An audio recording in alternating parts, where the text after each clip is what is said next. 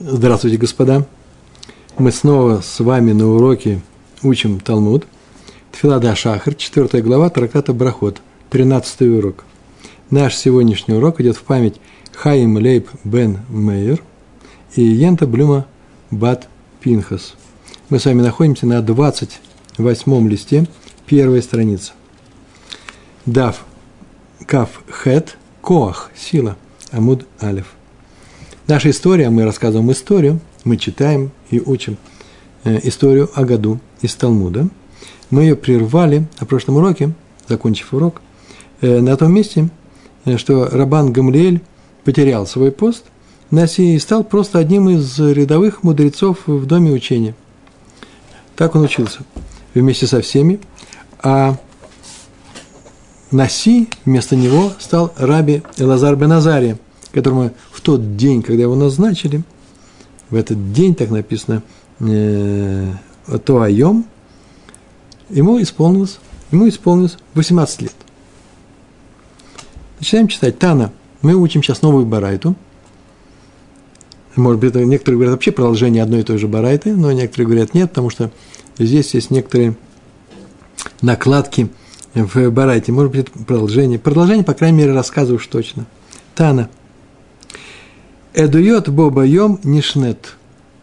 Эдуйот трактат Нишнет в женском роде изучалось, изучалось. А Эдуйот – это множественное число, свидетельство. В этот день изучалось свидетельство. Это называется, изучался трактат, трактат Масехет в женском роде, э, поэтому в женском роде Нишнет училась. Э, трактат, который называется Эдуйот. Мы как-то говорили на эту тему – уже, что в этот день, вот именно сейчас мы про этот день говорим, собрались все ученые, и даже те, которых раньше, может быть, боялись войти сюда, потому что не все э, обладали правом зайти в Бейт Мидраш, в дом учения. И все, кто знал какие-то законы, неважно на какую тему, на все законы, которые касались Торы и э, заповедей, э, все это было записано, обсуждалось, и принимались некоторые решения. И вот так составили, составили трактат Эдуйот. В этот день, так мы кончали в прошлый раз, исполнилось 18 лет э, Раби Лазару Беназаре, и в этот день изучался э, трактат Эдуйот. По-моему, мы уже как-то однажды говорили, что есть другая трактовка, Эдиот, сказать, э, которое значит, значение имеет немножко, немножко другое, а то свидетельство.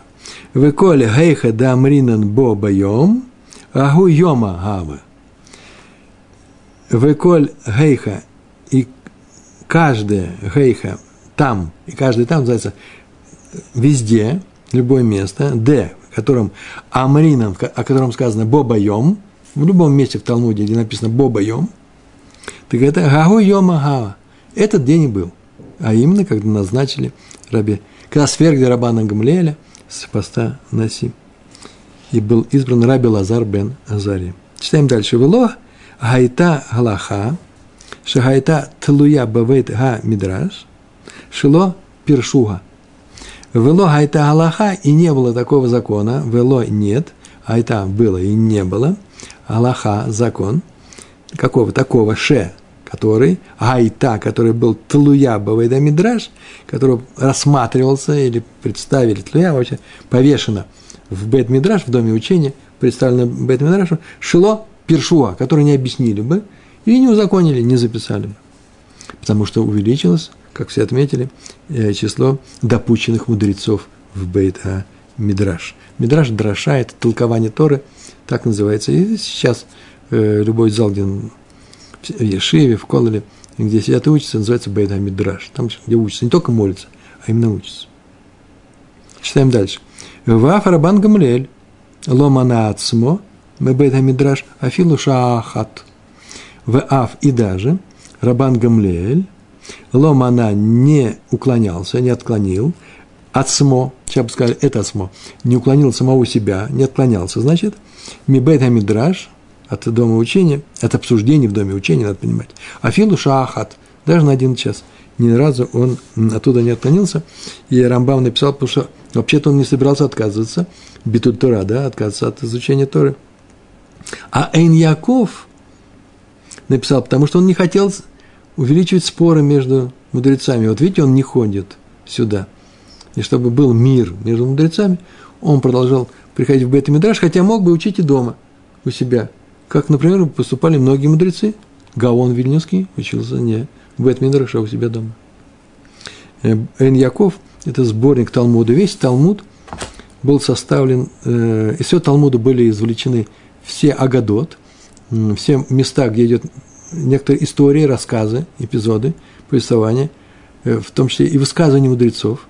Интересно, любопытно, но и даже иногда относящиеся к Гемаре, но сами по себе они были в таком драматическом, особо драма, да, виде. Один сказал другому, а тот, например, возразил и не захотел его слушать.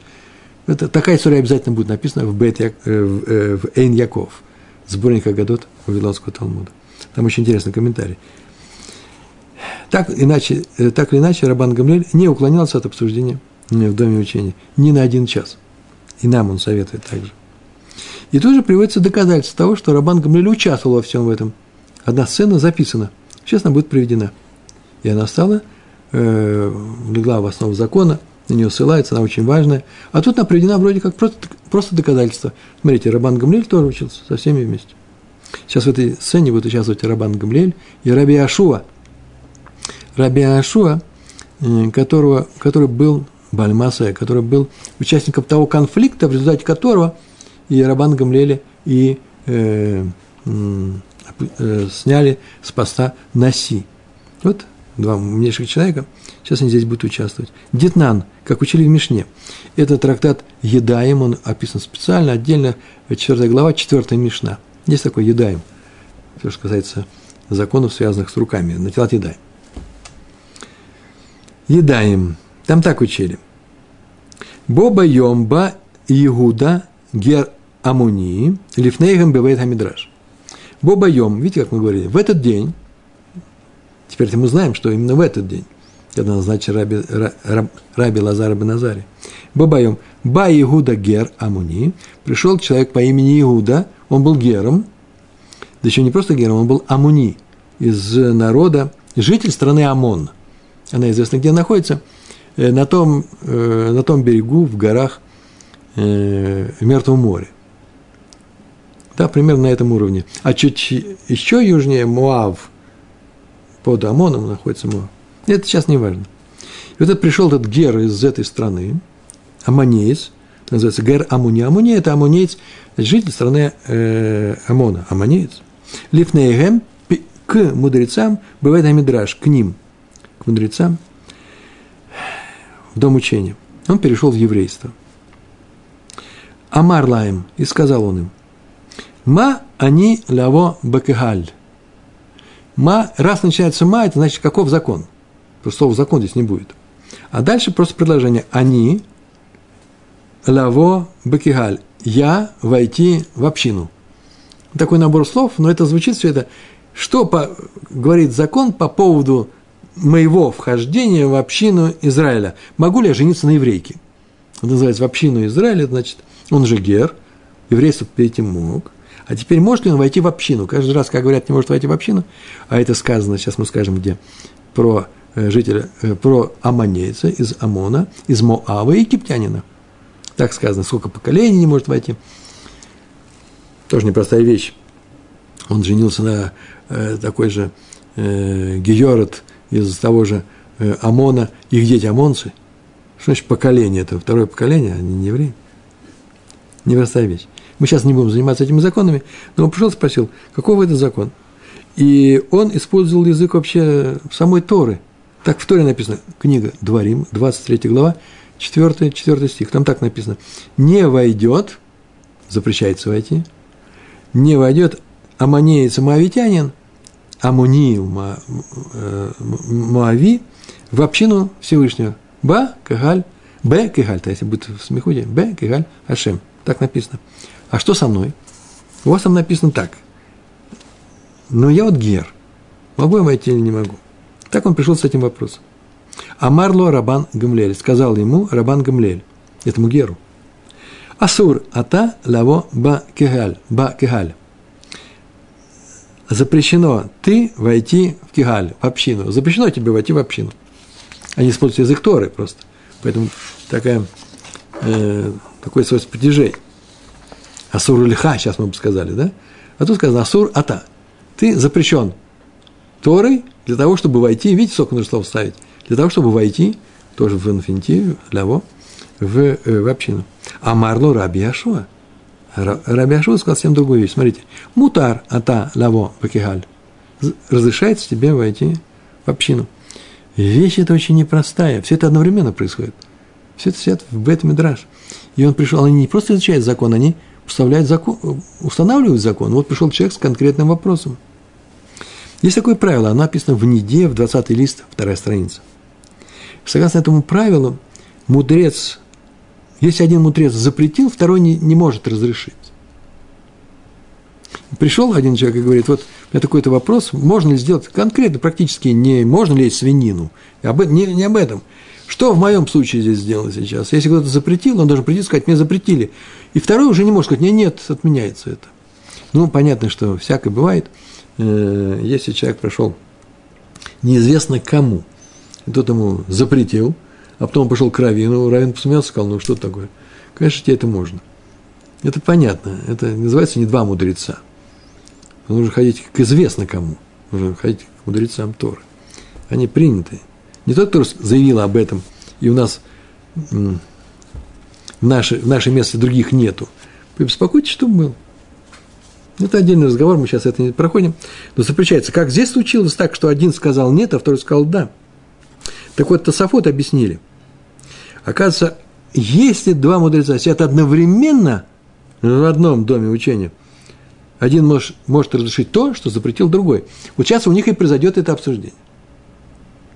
Понятно, что это не должно быть таким образом. Один говорит, нельзя, а второй сидит в другом углу. Можно, и общаться друг с другом не будет, это скандал и ссоры. Это не мудрецы. Но здесь можно, потому что сейчас все будет объяснено. Пришел, первый ответил Рабан Гамлиэль. Заметили, здесь нету Наси, здесь нету Раби Лазара бен Назария. Отвечает Рабан Гамлиэль, как старший из них всех, по, по уважению, хотя по возрасту Раби Ашуа старше его. Но сначала говорит Рабан Гамлиэль. И он, наверное, так это происходит. Пришел и сказал, вот, я должен решить вопрос. У меня уже есть шедух, еврейка. Я из страны ОМОНа. Вот моя прописка, вот мой паспорт. Я хочу быть евреем. Э, гер я уже, так скажем, есть некоторые говорят, что он еще не принял, только хотел принять э, Гиюр. Ну, предположим, он уже сделал гер, э, Гиюр. Я хочу войти э, в еврейский народ, и чтобы у меня дети были евреи. Э, вот шедух у нас есть. Начинает обсуждать. Кому обращается? Сначала ваше мнение, Рабан Гамлель, уважаемый. Что скажет Рабан Гамлель в третьем лице все-таки? Рабан Гамлель говорит, по-моему, запрещается, потому что написано в Торе – не может войти аманеец и моавитянин в общину Израиля. Очень хорошо. Что вы скажете? Видите, идет э, обсуждение. И Раби, э, Раби Ашо не в знак протеста, а я считаю по-другому, говорит, а я считаю, что можно. Сейчас будет это обсуждение. Так сказали Тусафот. Амарло Рабан Гамлиэль. Сказал ему Рабан Гамлиэлю не Геру, а своему оппоненту Раби Ашуа. Я написал оппоненту Раби Ашуа, потому что Раби Ашуа не склоняется по-русски. Сказал Рабан Гамлель Раби Ашуа. Кто кому сказал? Раби Ашуе. Вагало квар неймар. Разве уже не сказано, уже до нашего спора, в книге Дворим 23 глава, мы говорили 4 стих, там, там же сказано, «Ло яво амуни умуави бикигаль ашем». Бикигаль, потому что смехут – а если бы не был просто Бекегаль, Бакегаль, не войдет аммонеец и моавитянин в общину Всевышнего. Об этом сказано. В этом стихе мы видим, что запрещено жениться на еврейках тем самым э, этим людям, э, тем самым, если, войдя в еврейскую общину. Нельзя. А Марло Раби Ашуа. Хороший стих, правильно написано. Но вот еще есть другая вещь. Есть. Смотрите, как глубоко. Не просто поверхностно читаем Тору. Вики Амон Моав Бимкумам Гэм Йошвим. Йошвин, тут написано, арамейская форма.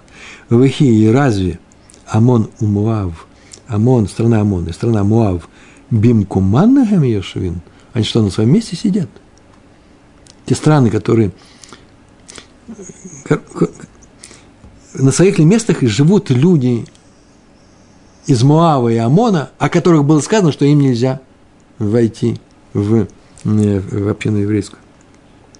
Жители Амона и Муава, которым Тора запретила войти в еврейскую общину, давно покинули эти страны, и их сегодняшних жителей запрет этот не касается. Разве это не так? И доказательство. Квар Алла Санхериф Мелахашур, Увил Бель Этколь Га Умот. Квар Алла уже поднялся, он пришел в Израиль, называется. Алла это называется, пришел, да? Квар уже приходил, Санхериф. Кто он такой? Мелах Ашур, царь страны Ашура, Ассирии, Ассирии. Увилбель, Увилбель, Бильбель. И перемешал, Эт Коль и все народы перемешал. Не просто перемешал, а одних взял, поселил в другое место, и все это перемешалось. Переселил их на новые земли, называется, чтобы они не усилились, как пишутся комментаторы, и не восставали против него.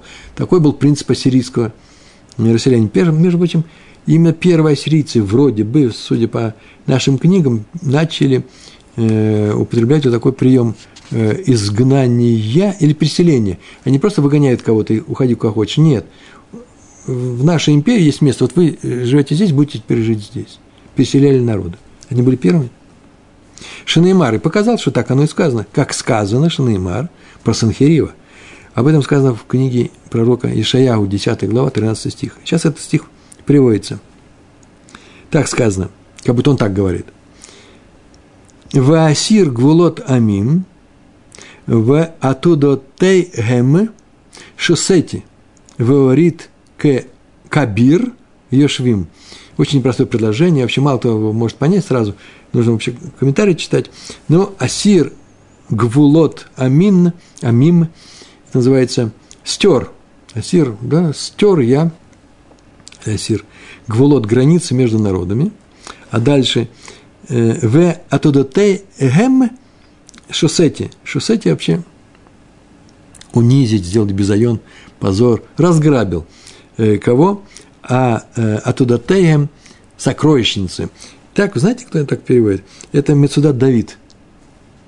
Комментарий на Танах, он просто на иврит переводит, на наш нормальный, понятный иврит, переводит все эти выражения. Вешосе, шоссе, ти. Это вообще такой странный глагол. Это называется, э, вот, а, вот это как раз будет безайон. Опозорить. Кабир Йошвин, тот, кто сидит уверенно на своем месте. Так сказано про Санхирива, который похвалялся, что я сделал. Стер границы между народами, все, что можно, разграбил, а кто были Кабир, сильные, мощные, всех я их э, тоже разграбил, Йошим, который сидел так мощно на своих местах, начальники, властители. Э, у Гаон несколько другой перевод. Стер границы между народами, а вот насчет сокровищницы он так сказал. И стер границы между городами. Вообще все постирал. Так, э, Гаон, Веленский Гаон, Ильягу из Вильны перевел все это. А раз так написано, то поэтому аммонийцы могут находиться в любом месте, с тех пор, как что, Санхириев их раскидал везде. В то время как нынешние жители вот этого места, которое еще место называется Амон, оно, место же называется, скорее всего, не являются потомками того народа, того племени, которому по Торе нельзя войти в еврейский народ.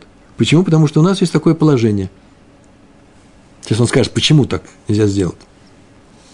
Значит, здесь был ОМОН, и запрещается жителям этого ОМОНа жениться на евреях, на наших женщинах. А потом взяли их и что? И расселили.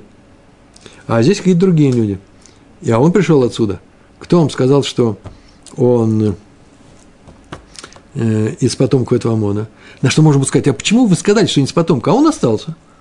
Вообще все расселились. Вот пришел человек, может быть, он аммонеец, а он на это приводит правило Раби Ашу. Он так говорит.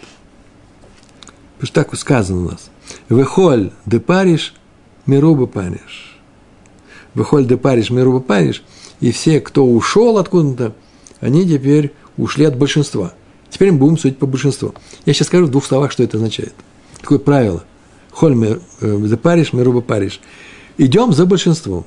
Большинство людей в мире не аманейцы – и поэтому после Санхирива даже жители страны Амон не считаются потомками древних аморейцев, которым запрещено да, войти в нашу кихаль, пока не доказано противоположно, пока мы не докажем, что он именно амонеец.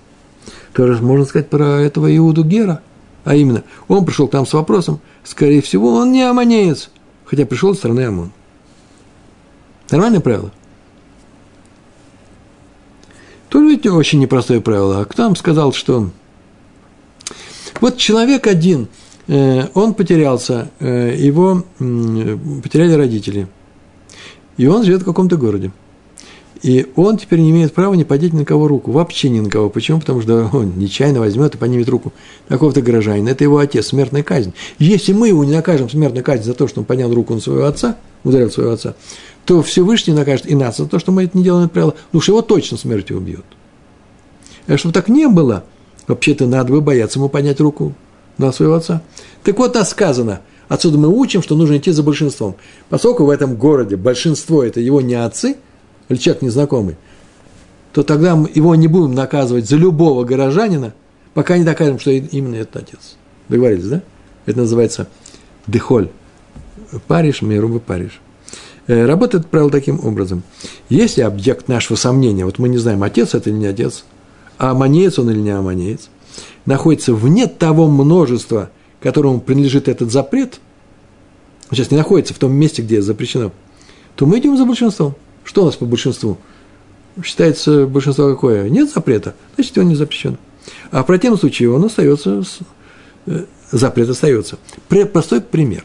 Специально выписываю простой пример. Он очень популярен. Очень популярен. В городе есть 10 мясных лавок. В большинство в городе евреи, и 9 из них еврейские. И кошерное мясо. Там робят, и можно пойти и купить кошерное мясо. А одна не кошерная, там не евреи. Одна лавка только на весь город. Там делают треф. Треф – это значит нельзя есть это мясо. И человек нашел мясо на улице. И потому, как оно обернуто, какое мясо, ну, не видно, санину-то видно, сразу можно сказать, да, что нельзя есть. А тут все одинаково. По одному и тому же признаку, к примеру, треугольничками такими нарезаны, или курицу это сделали, ну, с мясом, здесь приводится пример с мясом, то можно это мясо есть или нет? Можно. Почему? Потому что мы идем за большинством большинство в этом городе кошерное мясо, значит, это мясо кошерное. А вот если человек пошел, купил в какой-то лавке, мясо купил, вот оно куплено в лавке, а потом забыл, в какой лавке купил, то теперь мы не можем сказать, идем за большинством, потому что оно не вышло из этой лавки, оно как бы там осталось. Если вы нашли мясо, то можете брать его, оно будет кошерное. Если вам кто-то его принес – и сказал, а я у него перекупил у кого-то, кто купил в какой-то лавке, то теперь неизвестно в какой, но лавка точно была. Это кушать нельзя. Не выделилось, нет Париж. Не вышло. А эти аммонийцы вышли из своего места. И поэтому идем за большинством. Большинство в мире не амарийцы. Не я, не Рабарье, не здесь сидящий передо мной, скорее всего, не амарийцы. И поэтому им можно войти, и нам можно войти в Кегал э, э, Би, Кегаль Ашем. В, взять еврейку, если ты гер – или ты еврей? Нет, ну еврей разговора нету. Может любой человек. Э, он кошерный. Так сказал он, да? От большинства отделилось. Но Рабан Гамлель возражает. У него есть возражение. Амарло Рабан Гамлель, он ему так сказал. Вегалу кварна и мар, но разве не сказано, и приводит стих из Ермиягу, 49 глава, 6 стих. Там так сказано. Вахрай Ашив эт швуд бней Амон на умашем. После этого вернул пленных сыновей Амона. Э, Ашив в будущем, Ашив я верну сыновей Амона, так сказал Всевышний. В Эквар Шаву, и они уже вернулись, потому что мы видим, что земля их заполнена. Пророчество, которое должно исполниться, так написано в Ирмиягу. Теперь куда возвращать, кого возвращать? Из других никого нету. И поэтому пророчество исполнилось, значит, сегодняшние жители этой страны, согласно этому пророчеству, это самые настоящие аманейцы, и им нельзя войти в еврейскую общину. Так сказал Рабан Гамлель. Он так рассуждал. Дано пророчество, что Амон вернется. Мы видим, что эта страна снова Василина, значит, вернулись потомки бывшего Амона. Но не может же пророчество исчезнуть, неизвестно. Он, скажет, вер, он сказал, верну, и вот вернулись. Он что, это шутка, что ли, была? Уже вернулись. А Марло Раби Ашо. Раби Ашо сказал Рабану Гамлелю. Вегало кварный мар, но разве уже не сказано в другом пророке? Амос, 9 глава, 14 стих. «Вешафти эт швуд ами Исраэль» «И верну Вешафти, говорит Всевышний, Вешафти, я верну, тоже пророчество. Эд швуд, э, пленных, э, ами моего народа Израиля. Как видим, это тоже пророчество. Вы адайн лошаву, и все еще не вернулись. Мы все еще ждем Машеха. Какие-то евреи живут здесь, а большинство э, живет совсем не здесь. И Роман Гамлель, можно сказать, тоже. Вот мы здесь живем, а в Бавеле большинство. И вот римляне нами управляют. Так что, как видишь, не вернулись. Хотя пророчество было, и страна заселена, а мы еще не вернулись. Бадайн Лошаву. А раз пророчество об Израиле не осуществилось, то, скорее всего, возможно, что и пророчество об Амоне тоже пока еще не осуществилось. Нельзя сказать, что из того, что мы видим, что они там заселились, значит, а пророчество было, значит, пророчество исполнилось. По евреям мы видим, что что? Что это не так. Поэтому и про Амон мы можем сказать. Пророчество есть, ну как, мы не вернулись, так и они еще не вернулись. А поэтому он пришел оттуда, из этой страны, не аммонитянин, женился на своей еврейке. Вообще-то возникает вопрос, почему это Раби Ашо приравнял пророчество для евреев? Это замечание, мне понравилось оно. С, к пророчеству для Амона и Муава. Чего это вдруг? Это, а это одно пророчество, это другое. Есть несколько ответов. Потому что возможно, что для евреев оно еще не исполнилось. Для Муава и Амона оно исполнилось, мы же видим. На это отвечает Рамбан. Дело в том, что пророчество для Израиля и Муава написано одним и тем же выражением и вместе. А поэтому можем так сказать, что как они сказаны были вместе, так они исполниться должны вместе. И это Рамбан. Но мне понравилось объяснение, приведенное в книге «Решен Лицион». Ну, совершенно... Мне понравилось. Не знаю, понравится ли вам. Там так сказано. Евреев вообще-то надо было выселить в Галут за многие недостойные дела. Всевышний постановил их выселить, но такое было решение принято на деле. Э, э, если они уйдут в Галут, в изгнание, а в те времена никто никогда не уходил в Галут, или убивали, или пропадали, а Галут – это значит испытание народ, чужим народом. Если люди пропали, пропали, а тут нужно было… Они тебе никогда не, за, не, не забудут напомнить, что ты еврей. Тебя будут мучить, так написано в конце книги Дворим, в частности, в главе э, Китово, да, который, в принципе, вот читался просто у нас здесь в онлайн нашем на, в эту субботу. Страшное это пророчество и проклятие. Так вот, они уйдут в издание, они будут одни, и это будет безайон, позор для евреев. Вот какое вы племя, вас даже Бог не любит в такой степени, что с вами такую страшную вещь сделал. Никто же не знал, что такое галут. И поэтому было приведено, был послан мир Санхириф. Пришел Санхириф, выкинул все народы со своего места, и они расселились, и, и евреев, последним из них, и евреев он тоже расселил. И э, настала очередь еврейского изгнания. И согласно такому подходу, не может быть, что все народы вернулись, как говорит Раван Гамлель, а евреи остались, потому что это позор. А поэтому придем мы явно э, не отдельно, и явно не последние, и раз мы не пришли, и остальные не пришли. Так сказано в объяснении решен Лицион. Э, читаем дальше. Ваадайн лошаву евреи. А раз так, то что? Пророчество об Амоне, то и Муаве тоже не осуществился, поэтому этот человек не, не, не аманеец, и поэтому может он взять в жену еврейку. Мият и тиругу ляво бакигаль. И тиругу или атир. Разрешили, моментально разрешили ему войти в общину, э, этому Иуде Геру, аманейцу, в общину Израиля. То есть дали право, право ему жениться на еврейке. То есть большинство согласилось с аргументами кого? Раби Ашуа – Согласи, согласились они с, с, с этими аргументами, а многие законоучители считают, что то разрешает брать в жены еврейку тому, у кого вообще сафек есть. В Торе написано только совершенно железного, если он аманеец, запрещается сомнение. Э, и если есть разрешает брать жены еврейку тому, у кого есть такое сомнение, а он маавитянин, даже уже из Торы. Постановили отсюда. Ну, так, значит, касается законов, мы сейчас законы не изучаем, а Гемара продолжает наш рассказ. Амар Рабан Гамлель, сказал Рабан Гамлель, так глубоко, Раби Ашуа, даже не то, что так глубоко, он сказал, он убедил всех, они приняли постановление по его решению, это знак с неба. Вы слышите, Рэбери? Знак с неба.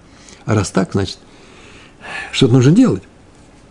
Амар Рабан Гамлель, ой или вегахи гава, из-за того, что это так, вот закон приняли по, по решению э, Раби Ашуа, это не что иное, как знак с неба, с том, что э, небо тоже с ним согласно. Так сказано, кстати, про царя Давида в Шмуэле. Первая книга, 16 глава, 18 стих. «И Всевышний с ним». Это написано, что он всегда с ним. Это знак такой. То же самое и здесь. Раз э, Гахи Гава, раз так, то Всевышний с Раби Ашуа. То что? Эйзель э, Веафайсе Лераби Яшуа. Пойду-ка я помирюсь с ним. Я должен признать, должен что такое помириться? Попросить у нее прощения. Ки мата левейтей, когда он пришел к нему домой, он к нему пришел домой сам. Хазингу ляш, ля, ля, ляшьята, ну хорошо, Женя, мы признаем как ляшьяса, ляшьята, э, девейте де мишхаран – да Мишхаран, на сварить мне трудно, э, э, он увидел Хазину, ему Хазингу показали ему, Леашвята, Леашьята, что стены не, не, не, не показали ему, он увидел, Хазингу он увидел, что стены его дома, э, Мишхаран, на слово Шахар, Мишхаран, э, что они черные. Амарло, сказал он ему, кто? Э, Рабан Гамлиэль сказал Раби Гашуа. Микол ты бейтеха, ата никар, ка пехами ата. По... Это так очень интересно. Ашьята, ашьята это на арамейском стены, а э, на иврите э, котель. Так он написано о том, что он видал стены на арамейском, а сам он с ним разговаривал.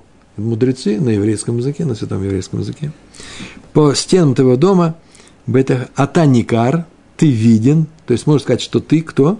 Э, пыхами, ата пыхами, угольщик, э, некоторые говорят угольщик, некоторые говорят кузнец, некоторые говорят вообще делал иголки, э, калил их на огне и так далее. Так иначе по своим стенам видно, что ты живешь очень тяжело. Э, не знаю, написано, сегодня я читал о том, что есть такое объяснение. На самом-то деле он не столько кузнец был, сколько он был все равно, какие стены у него дома. Он вообще занимался все время Торой. Вот почему-то такой плюс был написан, хотя э, есть два таких подхода, Вардак и Слободка, да. Одни говорят, что и жить мы должны очень красиво, а вторые говорят, не важно жить, все это проздор, все это вход в следующий мир. Вот Раби Иошуа вроде из тех был, который не белил свои стены. Тяжелым трудом зарабатывал себе на хлеб. Так он сказал ему, по стенам твоего дома видно, что ты вообще-то каменщик, угольщик, э, угольщик, кузнец. А он этого не знал, значит, получается. Рабан Гамлиэль не знал, кто у него Авбейдин в Бейта э, Мидрш. Сказал ему Раби Ашуа, Амарло. Наверное, это был такой плач из сердца. Ой, лоля дор шата парнасо. Горе тому поколению, которым ты руководишь. Так он ему сказал. Парнас, парнасо, которому ты парнас, это вообще кормилец. Парнаса – это э, пропитание.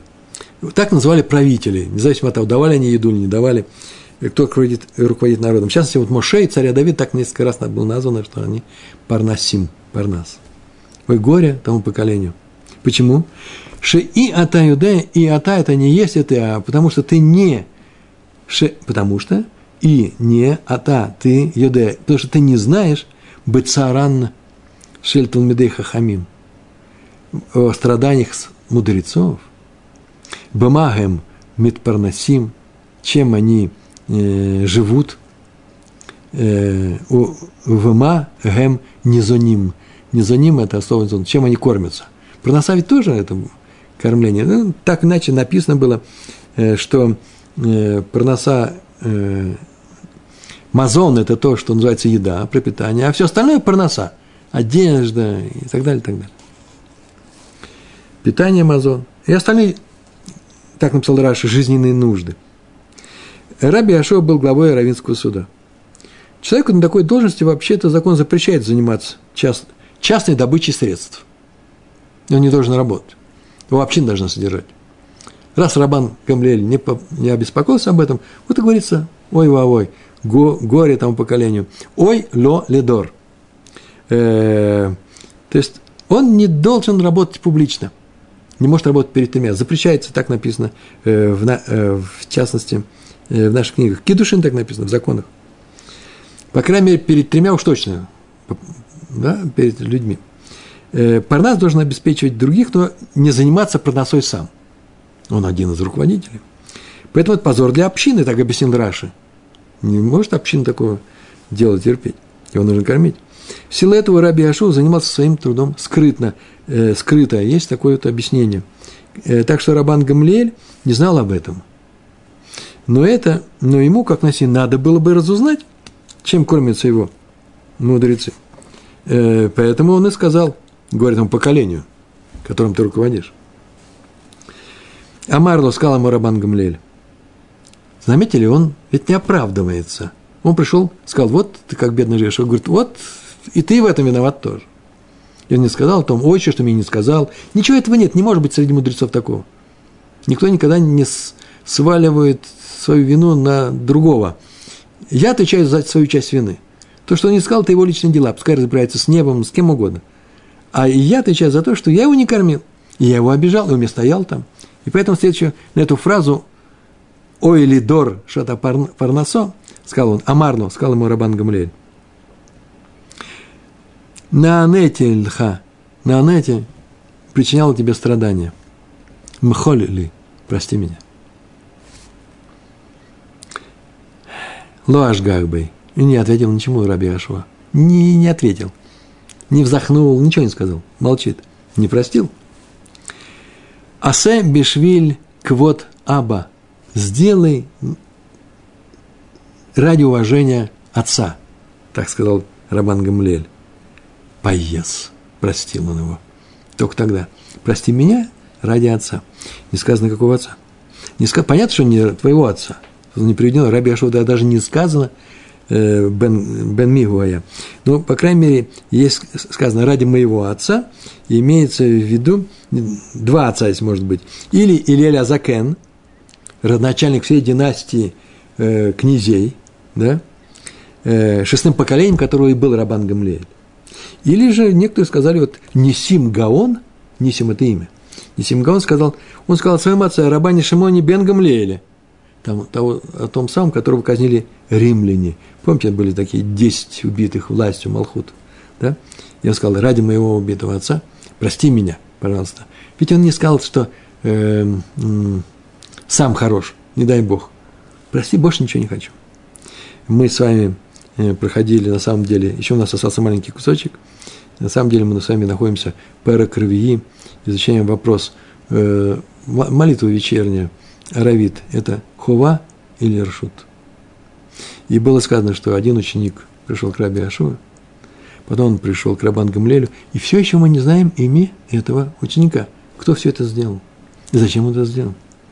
И так получилось, что специально Рабан Гамлель создал специально эту ситуацию, когда Раби Ашуа стоял перед всеми, потому что он сказал, вопреки его мнению, против Наси, стоял перед всем классом, все остальные возроптали, потому что это уже не первый раз был, свергли его и выбрали кого. Рабиак его не годится, он сын Геров, э, Раби Ашуа не годится, потому что он участник этого конфликта, выбрали э, Раби Лазара э, бен Азария. И он пошел советоваться со своей женой, и помните всю эту историю, он сказал, что ты Э, тебя свергнут, он говорит, ну, достаточно, стакан держать хотя бы на один день для нашего, я добавляю каждый раз кидуши, не сказано про кидуши, но им нужно воспользоваться. Так иначе он сказал, что ты не седой, и у него тут же моментально появились 18 этих полосок, э, этих рядов белых волос, и его выбрали, и э, Роман Гамлель расстроился, не написано, что он расстроился и пошел, этого боялись, да, плакать Всевышнему, и это всех накажет. Мы еще об этом поговорим. Пока он очень мирно пошел учиться, но расстроился. Ой, я неправильно, оказывается, устроил заведение все наше, поставил, поставил сюда часового, сторожа, прислужника, чтобы не входили лицемеры сюда. И ему были показаны кувшины с землей, чтобы его успокоить. Э, после чего он успокоился, внесли 400 или 700 скамеек в наш э, Бейта Миндраш, 300 э, скамеек для нас с вами, кто сидит вот по эту сторону объектива, по ту сторону окуляра, да, Рабари. Э, и Раби, Рабан Гамлель тоже учился. В частности, он участвовал во всей этой истории с, аманей, который пришел и сказал, я хочу жениться на еврейке, могу ли это сделать? Вроде бы нельзя было, и Раби Ашо доказал, что можно, и все это было принято, и раз было принято по мнению Раби Ашо, Рабан Гамлель пошел к нему мириться, и помирились. Только когда? Только когда он попросил простить его ради своего отца. Это самое большое прощение и заслуга отца. Сегодня все, а в следующий раз мы посмотрим, чем заканчивается вся эта история. Обещаю вам тоже интересное продолжение, интересный конец. Всего хорошего вам. Шалом, шалом.